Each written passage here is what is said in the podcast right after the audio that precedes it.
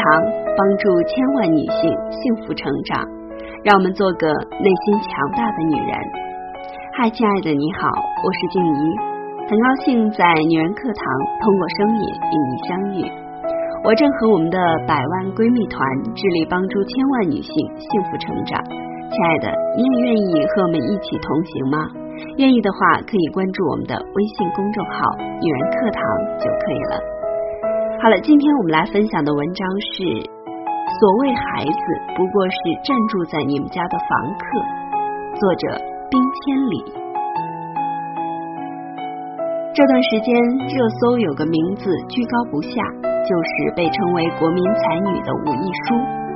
两年前中国诗词大会那场《飞花令》，我看过，印象深刻。七月在野，八月在雨，九月在户。十月，蟋蟀入我床下。当武亦姝从容吟出的时候，评委无不叫绝。最终，他横扫百人团，一举夺冠。今年，武亦姝又以六百一十三分的高考成绩被清华大学新雅书院录取，再次将他推向了流量顶端。不可否认，这个全民看成绩的年代，武亦姝的成功令太多人羡慕。家庭教育和原生家庭也再次进入公众视野，但我想说，武艺书只有一个，如同你家的孩子一样独一无二，不需要刻意模仿，也无需探究其家庭背景，需要的是依据自身家庭情况量体裁衣。对于家庭中父母的作用，我非常认同温尼科特的一个词语——房客。温尼科特说：“一对父母并不是像艺术家创造一幅油画，或者陶艺家织出一件陶器那样制造了一个婴儿。父母们只是启动了一个发展过程，让这个婴儿出现了，让这个人出现了。启动的结果就是，首先是在母亲的身体里面住上了一个房客，之后这位客人会住到你家庭里面一段时间。”这颠覆了我们的传统认知，在传统文化背景下的观念中，无论如何都不能相信孩子只是一位客人，而更像是父母的私人物品。鲁迅先生曾说过，中国人的孩子是工具，是用来给父母脸上添光的工具，是用来光宗耀祖的工具。当然，这话说的有点极端。但据我所知，如今依然不少父母无意识的使用孩子，这种使用被披上了美丽的外衣，不仔细辨认很难发现。在我看来，把孩子当作房客才是健康的界限，即便听起来有点怅然若失的小伤感，事实的确如此。这个客人不是一般的客人，他是超级贵宾，注定要生活在你们家。不是其他任何家庭，此生而言，注定和你们有着最深的渊源。不论结局如何，都应珍惜这段在一起的旅程。要认识孩子作为房客是有着他自己的生命旅程的。每个人活着的意义之一，就是要完成属于他自己的使命，有自己的路要走，自己的事情要做。最大的不尊重就是人为干扰这种使命感。就像你去住宾馆，工作人员不会随便问你要去干嘛，接下来打算是什么，计划如何出行，因为他们懂得那是干扰，而不是真的关心。那么，如何才称得上是真的关心客人呢？第一，要做好自己分内之事。换句话说，父母此生只为孩子提供一件事就足够了。自己人格的成熟和健康。记者在探访武亦姝家庭时，也发现了这样的事实：爸爸每天下午四点半就把手机关掉，继而专心陪伴女儿，或者读书做自己的事情。对孩子而言，身教永远大于言传。给孩子讲一百个道理，但你本身是人格不成熟的，会做一些和对孩子要求相违背的事情。那么，所谓的榜样就是反向的。孩子遇到的任何问题、任何焦虑，永远都不是你替他做什么，你给他什么建议，你给他讲什么道理。而是你稳定的存在，情绪成熟的承载，你的态度和处理问题的方式，而不是你比他还要慌。孩子成绩不好，你先沮丧了；孩子哭闹，你先崩溃了。然后各种安慰和指责，其实只在缓解自己的焦虑而已。很难想象对待工作投机取巧的父母，能够让孩子成为对学习有担当、敢于承担责任的人。若你是宾馆老板，首先需要提高自己和员工的素质，不是把在家里的情绪发泄在客人身上。第二，营造一个抱持的环境。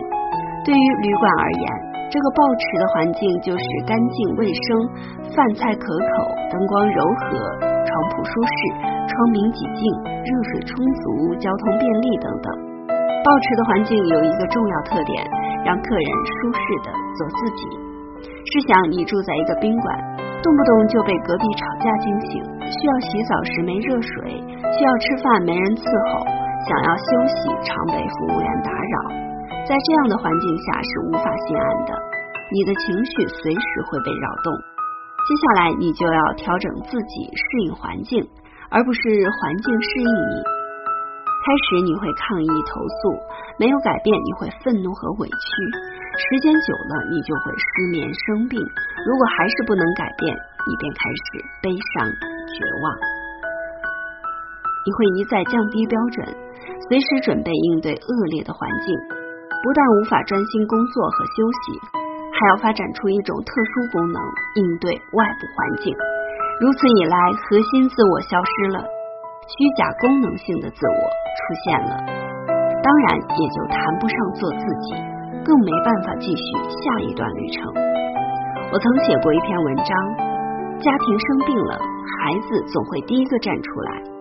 说的就是因为环境的失败，导致孩子不得不站出来替家庭发出声音。而很多家庭中，这样的恶劣环境十分普遍，比如父母感情不和、工作不顺、人际交往一团糟、没能力保障基本需要、不能处理情绪等等，都属于恶劣的环境。更让人不解的是，在恶劣环境中还要孩子光宗耀祖。考试进前十，考取重点大学。毫不客气的说，这是反人性的。第三也是最最重要的，你只是服务者，客人才是被服。好的旅馆一定优先满足客人的需要，而不是把自己的需要放在第一位。毕竟归属于服务业，而不是制造业。高级别做法是为客人量身定制需要，不是看到别人怎样的需要，也认为你家客人。也需要，不是培养出王一书、刘一书、张一书，因为他不是你家的客人，是属于吴家的客人。你家的客人你了解吗？理解过他们，知道为什么快乐又为何伤心吗？若不去试图理解自己的客人，只是看到了别家的客人光鲜亮丽又有钱，则毫无意义。服务业行规只有一条。个人有需要时满足他，在不了解需要时别打扰他。这点要求其实蛮高的，因为要把孩子真正当做一个人、一个贵宾来看，而不是某种附属品。最关键的要自知，懂得区分你和孩子的需要。比如当下羡慕五一书们，大多是家长的需要，没几个孩子真的认同。那么，什么标准才说明你把孩子当做了贵客？你的人格提供的环境给的服务是合格的、恰当的呢？答案也只有一个：孩子离开时只对舒适的体验铭记于心，对父母的各种好几乎都忘了。这是很有意义的标准。就像你离开宾馆，有的只是舒适、神清气爽、能量满满，却不记得宾馆老板叫什么。长什么样？记住，真正高品质的养育过程极少留下痕迹。一个健康的人很少去思考为什么能呼吸，氧气意味着什么。只有缺氧的人才会知道。就像给婴儿洗澡，婴儿只是安心享受那个时刻。只有水温太高或者太低，他才会哭闹。也像住宾馆。只是安静休养身心。只有停水停电，才想起遇到了麻烦。所以，人格健康、情绪成熟的人，很少回忆起早年父母和自己互动的细节。父母多么的好，有过创伤的人回忆才深刻。比如下面这三种好，一定会被深深记得。愧疚感导致的好，父母散发出来的味道是，所有的好都是为了你，甚至牺牲自己来适应你。为了你舍不得吃好穿好，降低了生活标准和兴趣爱好，维系着很糟糕的婚姻。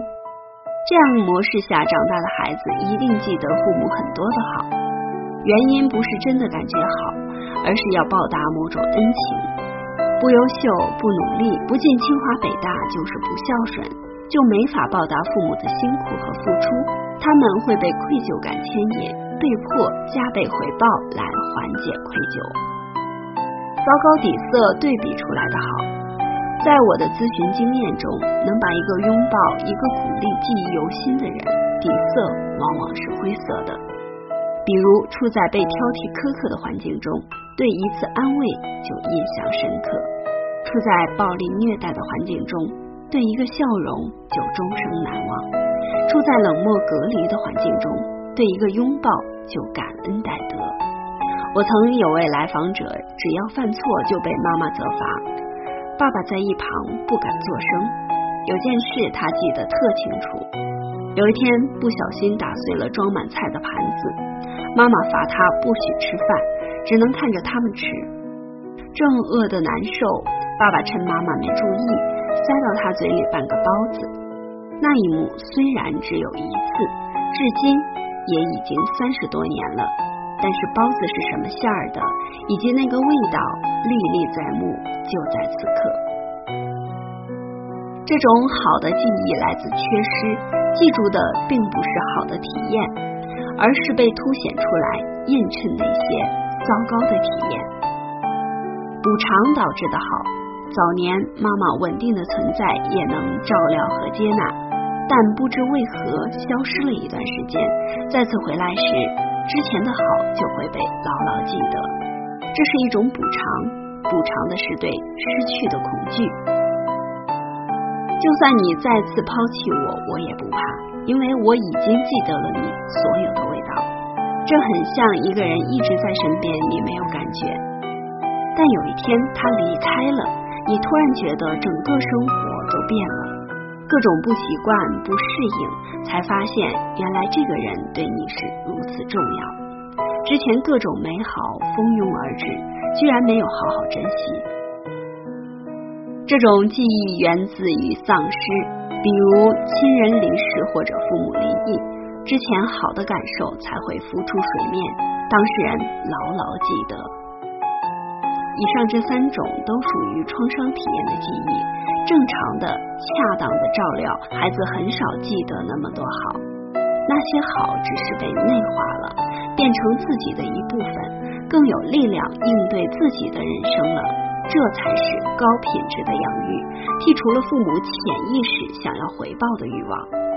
还是用客人来举例，客人享有的只是温暖和力量，并不会觉得宾馆老板多么辛苦，恐惧老板离开自己。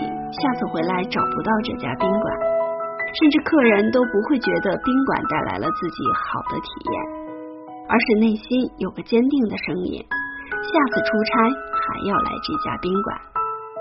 既然是宾馆，孩子是我们的客人，就总有分离的发生。这样的分离往往体现在青春期期间，此时我们不能用自己的意志左右孩子的独立。最常见的是过度照顾客人，原因是在早年照顾的不够好，以此缓释内疚感，但对孩子没有任何意义，因为他现在的阶段是分离，而并非被拥抱在怀里。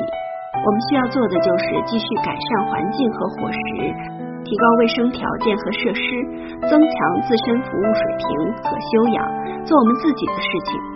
下次客人遇到挫折和困难，需要休息和调养时，自然会回到我们的宾馆。尊重孩子自己的旅程，让他们成为他们自己，而不是我们心中的他们。归根结底，只有真正认可孩子只不过是你们家的一位房客时，你才会发自内心平静下来，才不会成为亿万焦虑妈妈中的一员。好了，亲爱的，今天的分享就是这样了，感谢您的聆听与陪伴，愿我的分享能给你温暖与力量。这里是女人课堂。欢迎关注我们的微信公众号“女人课堂”，我们在社群等着你哦。